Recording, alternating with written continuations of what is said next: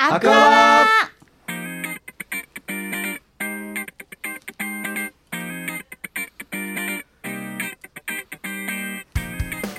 北区の皆さんこんばんは。こんばんは。10月5日水曜日時刻は午後7時を回ったところです本日は記念すべきアクアは第1回目の放送です。よいしょ。よいしょ。よいしょ。皆さんどうですか？盛り上がってますか？最高ですね。と言いながらちょっと表情硬かったりいえねそんなことないですよ。ね。まあまあまあ。はいということでついに生放送が始まったんですけどもこの「アクアワ」という番組は毎週水曜ラジオミックス京都から立命館大学産業社会学部22坂田ゼミの学生が4つのチームに分かれてお送りする SDGs をテーマとした生放送番組です。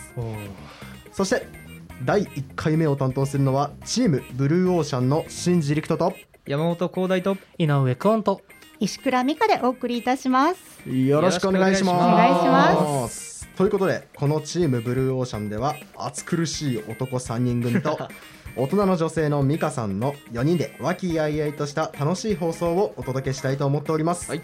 リスナーの皆さんどうぞこれからよろしくお願いします。お願いしお願いしまます。じゃあせっかくなので簡単にみんな自己紹介しましょうかね。そうですね。はい。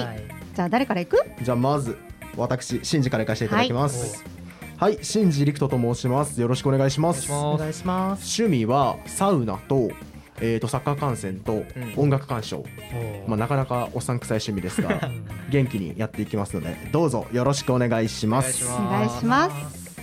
じゃあ次僕言っていいですかね？はい。はいじゃあくんお願いします。今回ミキサーやらせてもらっています井上くんと申します。僕も趣味はそうですね。VTuber っていうのがすごい好きではい。毎日のように見ていますね VTuber って何？うん。とアニメーションが人の動きに合わせて動くみたいなイメージを持ってもらえたらいいかなっていうふうに思います。はい。頑張りたいと思うのでよろしくお願いします。はいじゃあ次、はい。コーダお願いします。はい、山本光大と申します。えっと山本が名字で光大が名前です。言わんでもわかるよね そうだね趣味が、はいえっと最近ゴルフを始めまして。渋いねなかなか両親とか祖父母に教えてもらってるんですけど、はいまあ難しいんですよねゴルフが。うんうんうんでもその深みをあの大人になるにつれて学んでいきたいと思います。よろしくお願いします。お願いしますお願いじゃあ最後美香さんお願いしますはい、あの声聞いてわかるかもしれませんが、私だけちょっと大人です。みんなのお母さんぐらいの年齢かもしれないなということで、私は実は大学院生でして、この22坂田ゼミにはティーチングアシスタントとして関わっています。で、えーまあラジオの研究、長年20年ぐらい NHK のラジオで放送をしてきたので、ラジオの研究をしているという立場で。でみんなのおかん的な役割でこの番組に関わりたいと思っています。ゼミの母美香さんということでそうなんです。そうですね。だから全チームのおかん的な感じで いいかなと思ってますので、はい、助かりますね。はい、はい。よろしくお願いしたいと思います。はい。ということでこの4人で今日はお届けします。番組への感想私たちへのメッセージなどは「ハッシュタグアクアバ」をつけてツイートしてみてくださいね。またツイッターに番組アカウントがあります。アットマーク ACTION アンダーバー HOUR アットマーク ACTION アンダーバー HOUR アットマーク ACTION アンダーバー HOUR で検索してみてください。皆さんのメッセージを学生全員心からお待ちしております。お願いします。お願いします。本当にお願いします。はい。ということでそれでは今日から3月末までの半年間どうぞよろしくお願いいたしまお願すいします。お願いいたします。赤は第1回スタートです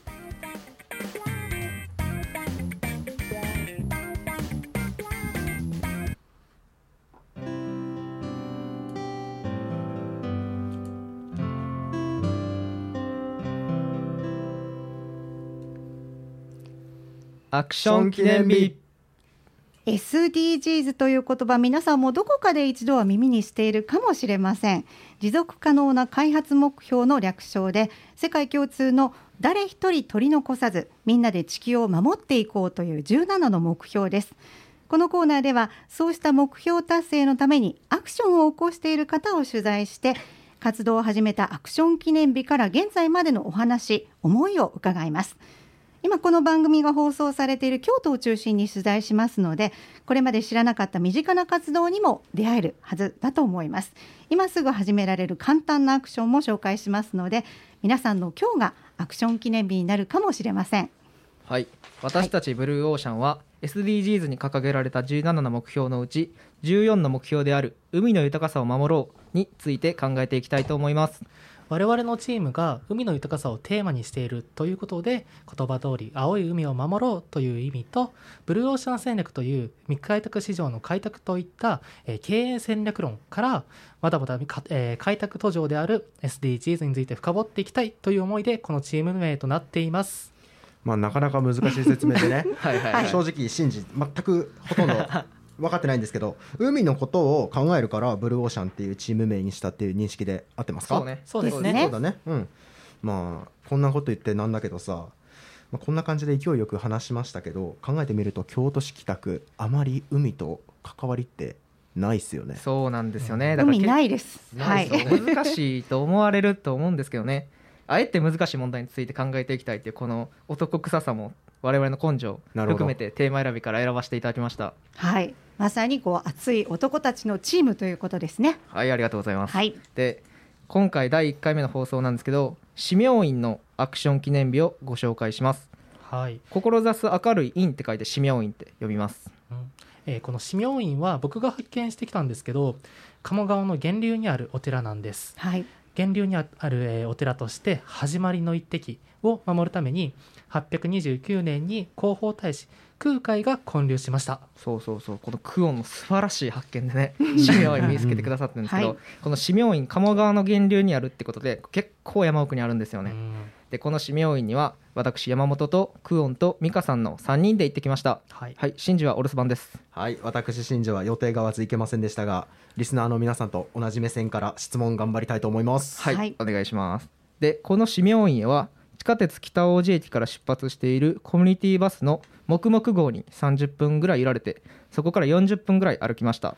しかも結構その傾斜のある山道でね俺たちがその歩き始めたタイミングで雨も降り出したりとちょっと大変でしたはいね。ね大変だなかなか、うんなかなかハードな旅でしたね。はい。で、私あの久々に見たんですけど、はい。紐がそこに横たわってるなと思ったら、それが蛇だったという。う ん山道にね蛇もいるぐらいの自然の豊かさで、もうギヤーって叫びましたけどね。めちゃくちゃうるさかったですはい。でそんなハプニングもありながらこの市明院に到着しました。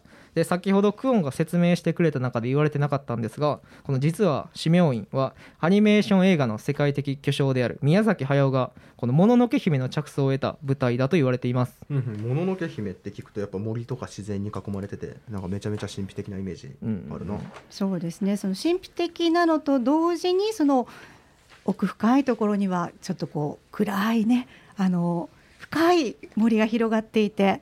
もののけが出てきそうな雰囲気かもしれないというそんな感じでしたね。そうですよね、でそしてこの市明院に入るとまず大きな山門がありますでこの山門をくぐった瞬間からこの神秘的に来た世界なんか空気の違いをずしって感じるような違いを感じますね。うん。パワースポット感っていうんですか？そうですね。はい。周りの音が一気にシーンとしましたもんね、うん。はい。でこのさ門をくぐってこのすぐに100段あるかないかぐらいの階段があるんですけどそれをテクテクテクテク登っていきますとこの飛龍の滝っていうのがあります。じゃあ急に滝がバーンって出てくるわけ？そうそうそうそう。うん。この修行される方とかがよくいらっしゃって滝修行をされるそうなんですがこの神秘的な滝の音を少しリスナーの皆さんにもお聞きいただきたいのでよろしくお願いします。はい。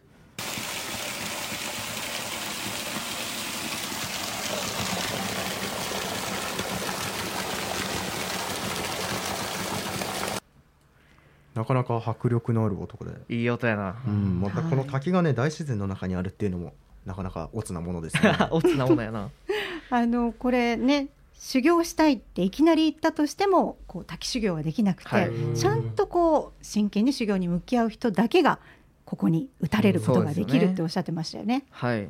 でそこからさらに登っていくとそこには歌舞伎で有名な鳴神に登場する鳴神商人が龍神を閉じ込めたという岩屋。この岩屋っていうのがこのでっかい岩に空洞をバチコンって開けたような神秘的な 岩屋なんですがはい、それがあってこれをさらに登っていくとこの鴨川の水源である岩屋に到着します。まあ聞いてみるとまあ源流にたどり着くまでにまたさらに歩いてって感じやな、うん。うん、もうあの3人とも正直息が上がってました。はいはい、はい。でも秘境を歩いてなんぼっていうことわざあるぐらいですからね。なんかぽいこと言ってんな。そんなことは聞いたことないけど。はい。でこの実はこの水源でしか聞けない鴨川の最初の一滴の音を取ってきたので一瞬で聞こえにくいかもしれないんですがちょっと耳を澄ませてお聞きください。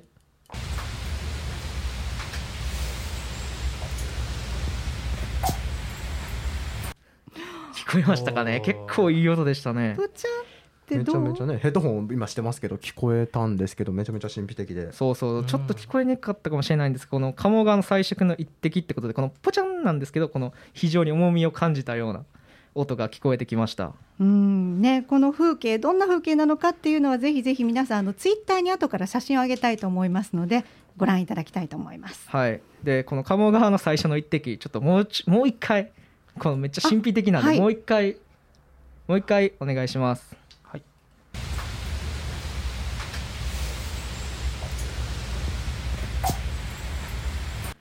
この耳を澄ませは聞こえてくる感じ。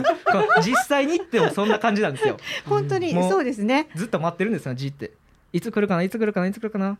ポチャンってこのこの感じなんですよ。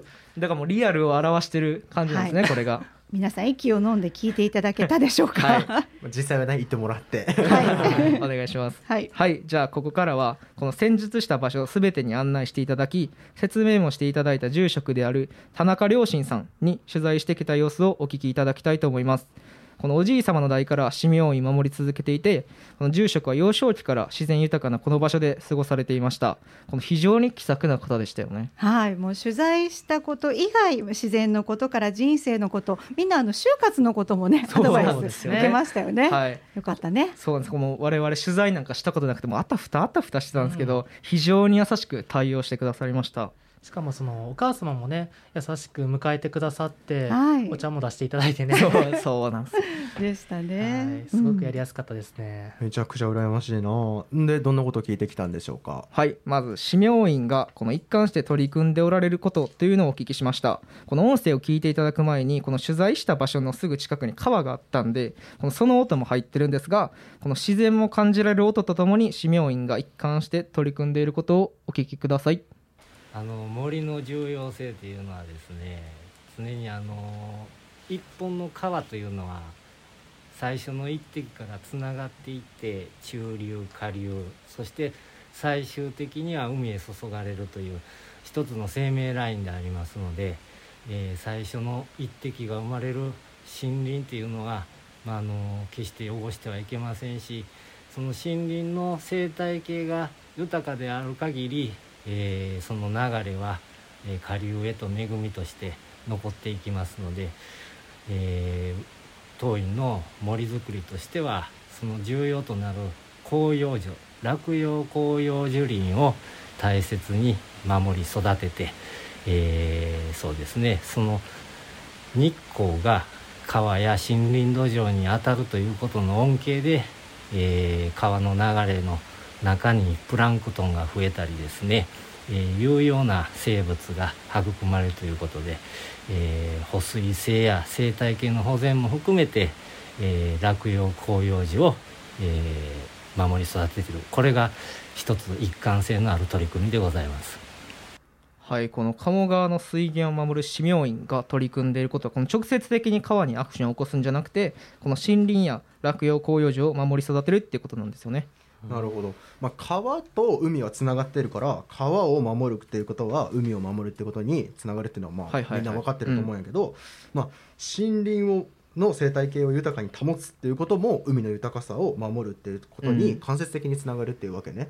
うん、あの自然はまさにつながってるってことですね。そうなんですね、うん。この森林とのつながりをあんまり意識してなかったんです。でこの森林とのつながりについてもう少し詳しくお聞きしましたそうですね。これはあの全然森と海っていうのは、えー関わり性がないかとは思いますけども実はですねその森で育まれたものは全て海へ注いでいくということをこれが一番重要なことでして、えー森で育て上げられたお水というのはですね下流域にですね多大なの恩恵を与えるわけで、まあ、その中の代表的なものでですね、えー例えば落ち葉1枚にしてもですね、まあ、英語でリターというんですけどもその落ち葉が分解されることによってミネラルとか有機物が、えー下流域へ運ばれるそして有用なプランクトンが、えー増えたりしてですね、えー海の生態系にも、えー大きな影響を与えるつまり、えー漁業ですとか養殖業とかですあの例えばそういう魚を育んだり人間にとってかけがえなかけかけがえのないようなものに対してでも影響を与えるという意味で、え森のそういう恩恵というものは全て海につながっていくというそういう流れですね。なるほどね。落葉広葉樹が大事っていう理由は、まあ、落落ち葉が分解されてプランクトンの栄養になるからっていうことだね。そうそう。この1枚の落ち葉が僕らの食事にも影響を与えたってことを考えるとこの森林の重要性を理解できるような。うん、はい。そうなりますよね。そうそう。普段で食べている魚とか落ち葉に救われているとも考えられます。そうなんですよね、はい、落ち葉ばかりにできないですよね。うんはい、はい、でこの先ほど指名院として取り組まれていることをご紹介させていただきました。この住職は指名院のこの地でも生活されているということでこの日常的に気をつけていることとして食べ物の油汚れがついた容器や食器を水ですぐに洗い流すのではなく一旦古新聞などで拭き取ってから可燃ゴムに出す合成洗剤を垂れ流さないなどのことに取り組まれているということをお聞きしました、はい、そういったことはもう日常で私たちも真似することができますよね。はい。そうですね。まあ僕一人暮らししてるんですけどある油汚れがついた食器をね先に古新聞で拭き取ってから捨てるとかすぐできそうなんで帰ったらやってみようと思います。はい、それでは最後にこの住職が森林を守ることを決意された始まりの日アクション記念日についてお聞きしたいと思います。僕がアクションを始めようと思ったきっかけがですねえーやはり森の頂点に立つツキノワグマという動物がいるんですがまあそのツキノワグマが京都府でですね絶滅の危機に瀕してた時期がございまして、まあ、その時にまあ当院の森にも生息してるその森の頂点に立つクマをですねなんとかこう生かして守ってやりたいと、まあ、それがちょ自分に直面した身近な問題でして、まあ、それに対して自分にできることは何だろうかとそう思い立ったその時が僕のアクション記念日です。はい。熊記念日です。この住職は前職に京都府庁で野生動物の保護を担当されていました。はい、それで多様な動物たちの住処である森を守ること特に熊の保護をしたいという思いで府庁に入られたそうですあなるほど。だから熊記念日ってわけね。はい、もうここで生まれ育った住職だからこそのアクション記念日でした。そうなんですよね。やっぱり育ってきた環境とか価値観がそれぞれ違ってそれをお聞きしたことでまた自分たちの人生の刺激になるっていうことを学びました。はい、まあそういう話を聞くのがねワクワクしたりそうやね。熱い話ですから。うん。ね、他にもたくさんお話を伺いましたが、今日はこの辺りで。いいな。いいな。羨ましいな。もっと聞きたかったのに俺言ってないから。なんで俺もうなんでそんなことすんの？まあ後でいっぱい教えてるからいいやんやいいな、うん、ごめんなさい。じゃああとクオン。あクオンじゃないわ。コーダよろしく。はい。では改めましてこの指名院へは地下鉄北大路駅から出発しているコミュニティバスの黙々号に乗って30分。そこから山道を40分ほど歩いたところにあります。黙々号は1日に2本しか便がないので行かれる際には時刻の確認をお願いいたします。配管料は300円ですこの本当に素敵なパワーの感じる場所ですのでぜひ訪れてみてください。はいこれで我々海の豊かさについて考えるチームでこの海から川森林を連想させて指名院を発見してくださったことに本当に褒めてくださったんですねこの観点を、うん。はい、で今回学んだことっていうのがこの指名院の取り組みはもちろん環境問題 SDGs はこの単一でこの問題っていうのではなくてそれぞれが影響し合っているっていうことを学びました。次回からもさまざまな観点から海について考えていきたいと思いますのでよろしくお願いいたします。以上アクション記念日でした。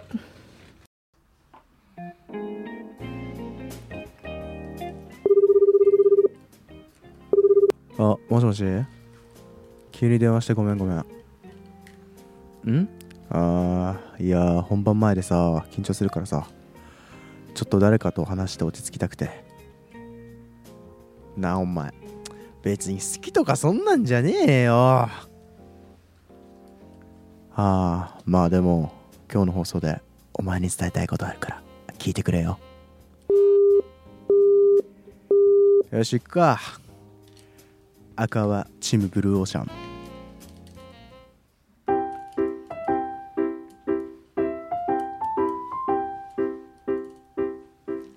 ワイズアアニマルズ地球には175万種類の生き物とまだまだ知られていない膨大な数の生き物が暮らしていると言われています。生物は様々な知恵を使い賢く自然と共生しています。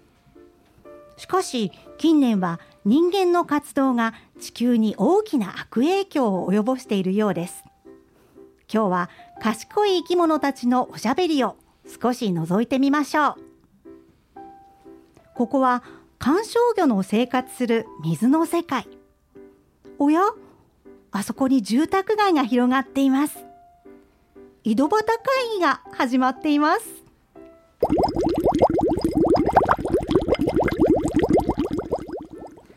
あらお隣の熊野美さん。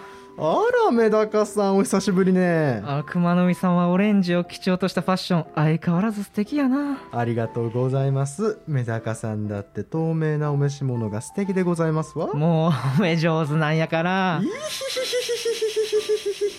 怖っそういえば最近私動画よく見てるのよえー、どんな動画なん行チューブよ魚金ってあなた知らないあー知ってるで魚チューブの先駆けよな結構稼いでるらしいじゃない。そうなのよ。その動画を倍速視聴するのがマイブームなのよ。倍速視聴？それ内容理解できるん？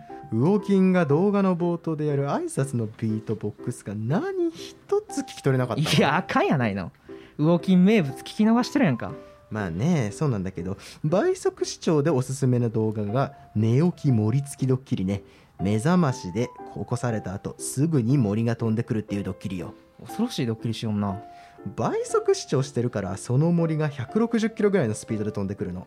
すっごい興奮するわよ。大谷翔平かと思うわよ。熊の実さんあなたクレイジーだったのね。そんなことないわよ。ただ安全が保証された作り物のスピードでは満足できないだけなの。ほらクレイジーだ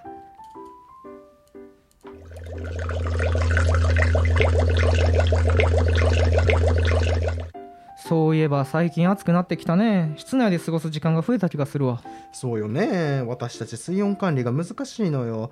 だから私はクーラーをつけっぱなしにして室温を一定にしているわ。えー、そうなん？うちは室内にいたら水温保てるからエアコンはあんま使わへんかな。うーん。エアコンの風は気持ちいいわよ。特に右エラに入るのが最高ね。クレイジーが止まんねえなでも最近は資源を有効に使うために節電が重視されてるわよね。確かにね。でも無理をするのは良くないわね。健康に影響出るのは危険やし。まあそれもそうよね。無理のない範囲の節電がやっぱり大事になってくるわよね。えー、そうね。無理をして体を壊したら元も子もないわ。メダカさん家は水温管理どうしてるの？そうやね。うちはレースのカーテンとかすだれを使って日差しをカッたりしたりかなあらそう。私は環境に特に気を使う日に認定した火曜日と金曜日は扇風機を使って温度調整してるけどね。あと服装でも調整してるわ。へえ私は毎日してるけどな。へへええほ他に何してるわけよあんた。他にはエアコンのフィルターを掃除したりこの室外機の周りをきれいにして節電もしているわ。ままあまあまあまあそんなのはとと当然よね。そう？夜中の3時に熊の実さんちの電気がこうこうとついてた気が。なんで私が夜中に家中の電気つけて光を体全身に浴びて光合成って叫んでることがバレてるのよなな何言ってるのああ早く帰って節電管理大作戦実行よああ言っちゃった私も何かできることはないか考えないとねそういえばマグロン大統領がシブプルフェツブプルルフェアうん、こいつ何言ってるか分かんねえなまあ私も温度管理を見直すあカルシウムたっぷり餌来たちょっと合成だわーいおしまい。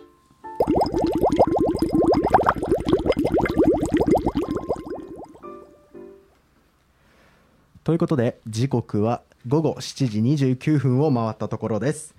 はい10月5日ということで季節はもう秋でございます。すぐに寒くなってしまいますがゆっくり秋の日差しを感じるのはいかがでしょうか。それではお聴きください。フィッシュマンズで Go Go Round This World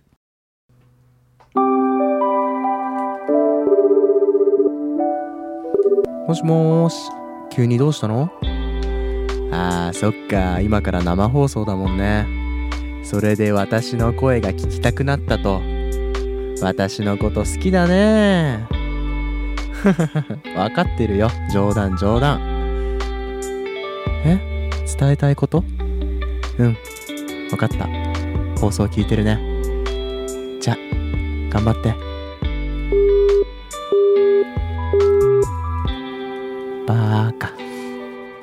赤はチームブルーオーシャン。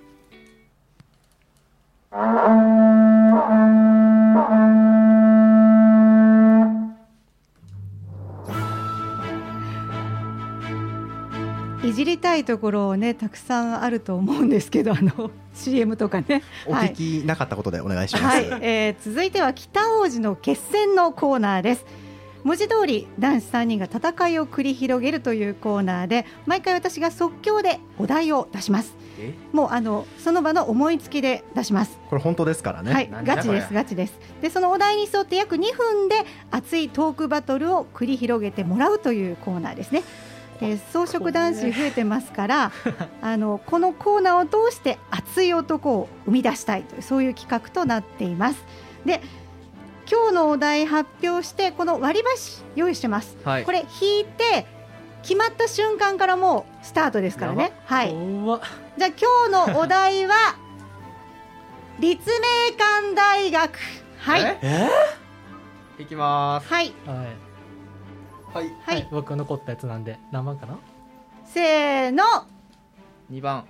1番。お俺最クオンくん後かよかった。3番はい。ということで1番からいきますよ。はい。よーい。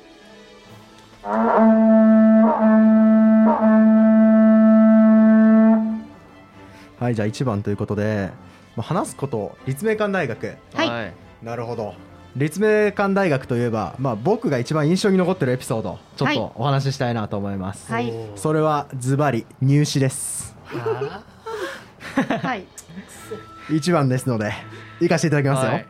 まあ、入試のエピソードなんですけど、まあ、まあ皆さんねそれなりの学力があって来られると思うんですけど、うん。僕ずっと模試の判定 E 判定だったんですよ。やばい。1ヶ月前まで E 判定だったんですよ、はい。本当にもう学校の先生にもお前受けるなと。もっと安全策でいけと。厳しいね。そう。もっとどうなんだと信じお前はと。先生僕は受けさせていただきますと。僕はどうしても立命館に行きたいんですと。おい。受けました。はい。おはい合格最低点からお。プラス1点。ギリッギリやん。しびれる。どうよ。これ以上熱い話できんの？君たち。1分前ですね。まあまあでも正味ケツ見えてたみたいなんがまあ1点うんぬんは置いといたとしてもそのケツが見えてたっていう点ではちょっと熱く見えすぎた話をする男ってのは熱いのかねっていうのがありますけどね僕からしたら。じゃあまあね広大君がもっと熱い話してるしてくれるということで期待してますよ。えまだ30秒じゃあるよ。あ30秒。あれ？えーとじゃあ今これを聞いてる受験生いるかないたら大丈夫。いい判定でも受かる。頑張ろう。あとちょっと頑張ろそれ熱いな。それはちょっと熱い。ここはちょっと熱いかもな。うやったね。まだまだあるよ。あと何秒ですか？あと20秒。わおあと20秒。受験前生にまだいけ。受験生えーと今ね辛い時期だと思いますが、はい僕も辛かったです。周りもみんな辛いでいす。いですね。ただ大学に入ればこう生放送やったり楽しいこといっぱいできるんであとちょっと頑張ってください。応援してます。じゃあ。いやそこまで。はいということでここまでです。ーまあ。はいどうん？なんかめちゃめちゃ時間余ってなかった？余ったけどちょっとはい。受験生のエピソード、なんていうの？応援メッセージ？熱いメッセージ？ちょっと熱いかなそれは。熱かった？よし。まあまあまあまあ。でもちょっと短かったかな、まあ判判定は私だからね。そうはいあそうですね、はい。ということで2番手は広大君いきますね。はい、はい。よーい。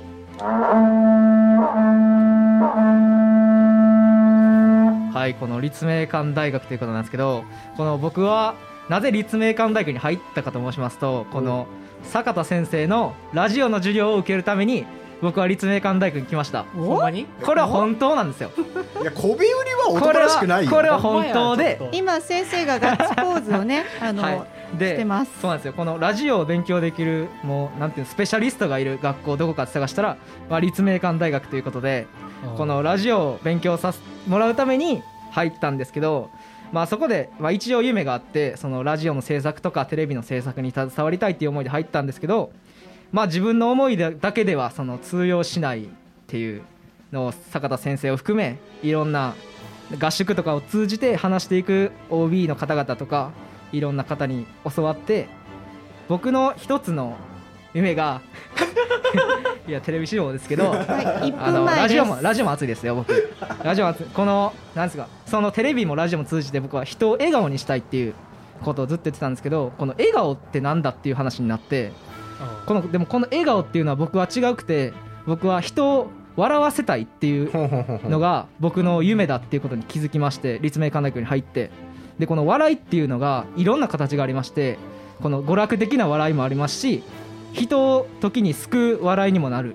人に勇気づける笑いにもなる。僕はそういう笑いをあの追求してその人々の皆さんを笑顔にし笑顔にちゃう笑いに笑わせてあげたいっていう思いをこの立命館大学で培わせていただきました。あと何秒ですか？15秒あります。まあはいでもい。い時間半分やそうですよね。でもこのこれを教えてくれたのは誰かと言いますと坂田先生なんですよね。だからこのゼミに入ってよかった！先生最高、ずるいなこいつ。なずるいな。あ。こび売りやんな。ああちょっとそれはどうなんやろ。熱なんかね今のはどうだったのかな？ま多分あ熱い。多分今坂田先生の目尻は熱くなってますよね、うんうん熱いのは熱いね、うまいこと言いますね。なってますよね。ラジオじゃなくてテレビだろうっていうツッコミもちゃんと入ってましたよね。いや違いますよ。ラジオも大好きです。もちろん。もちろん大好きです。はい。はい。ということでじゃあ続けて最後ですね。鳥はクオンくんはい。行きましょう、はい。よーい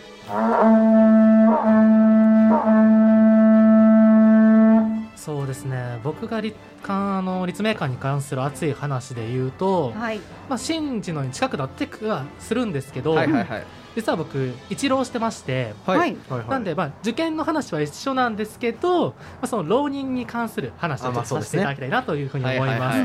まあ、一浪したっていうのは、まあ、ゼミのみんなには言ってたと思うんですけど、うん。結構その浪人中っていうのはメンタル的に来るところがあったりするんですよ。うん。うんなんか同い年の周りのみんなはすでに大学生活を楽しんでるのにはいはい。僕はなんかまた今年も勉強かみたいなところが結構あったりとして、で結構そのしんどかった時期もあったんですけどえっと僕あの烏丸のところの河合塾に行ってて、はいはいはいはい。でそこの英語の先生やったかな、はい。先生が結構すごい熱い人でそのこれから先どうしていくべきかっていうのを受験に関する話だけじゃなくてさもっと先の就職とかさらにその先を見越した話をすごいしてくださって、はいはいはいはい。でそれを聞いてる中でその僕も、まあ、まだここは言うてまだ受験っていうのは、えーゴールラインじゃないんやっていうのをすごい実感して熱いこと言うな。まだまだここはスタートラインでこっから頑張るかどうかが大事なんやなっていうのをすごい感じてはい。でそれのおかげで、まあ、あの周りを見てちょっと辛い時もあったんですけどまだまだ頑張ろうっていうふうに思えたりしてなんで受験期っていうか一浪して大変ではあったんですけどその一浪っていう経験が僕の中ですっごいでかいものになっていてなんでそうですね。もしかしたらあのこれから一浪するっていう人が出てくるかもしれないんですけど、そういう人もぜひもう諦めたりなんてせずに最後の最後まで頑張ってほしいなっていうふうに思っています。なんか似てるなでも。まあまあでもでも俺未来の話だし。熱いやん。負けですわ。どうどうしよった？お前ら仲間かい。いやいやいや三者三様でしたね。はい。立命館の話じゃないというツッコミが相葉いや。いやいやいや先生から来てましたけど。確かに確かに。入るまでの過程ですから。そうですね 難しいな。一応私ねはい今日3つのポイントで審査をしようと思っててはいはいはい。熱意話術内容っていうこの3つをで途中までつけてたんですけどだんだんちょっと分からなくなったのであのざっくりの評価でいくと、はいはい。どうしようかな。好みも入っていいですか？まあはい。そうですよね、はいえーっと好みも入って今日の勝者はお。クオンくん。よっしゃおめでとう。立命館の話だった？ちょっとちゃう。あのね、そうそう違ったんだけど、その話の持っていき方がすごい上手だったので、私やっぱりそういうとこ見ちゃうんですよ。納得できる。さすがプロ結び方とか、そういうこう持っていき方とかが一番良かったっていうのと、実ははい。くんくんこのためにね、昨日あのリハーサルした時に聞いたんだけど。20秒であ2分で喋る訓練を、そうなんです嘘急にお題を振らてれてあの喋る訓練をしたっていうことを聞いてたんで、でやっぱりちょっと違うかなって思ったので、まあでもはい、僕ね、はい。まあ一番初めだったんで。うんうん、まあまあでも俺昨日初めてやったで。まあそうか。まあね次回もご期待ください。ということでそろそろ時間かな？そうですね。はい。以上北王子の決戦のコーナーでした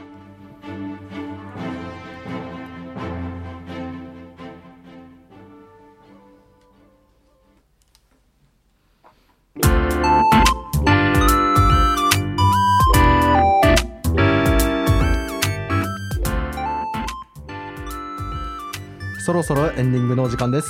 第1回放送皆さんどうでしたでしょうか？じゃあまずは古代から。はい。えっと僕最初のアクション記念日を結構中中心としてやらさせていただいてこのストーリーを伝えるのにこのどう表現したらいいかっていうのを結構考えてこの聴取者目線にもなってそのいろんな人にも聞いてもらったしこの家族にもこれで理解できるっていうのを聞いて結構調整していったんですけどまあどうやったかなっていう印象です。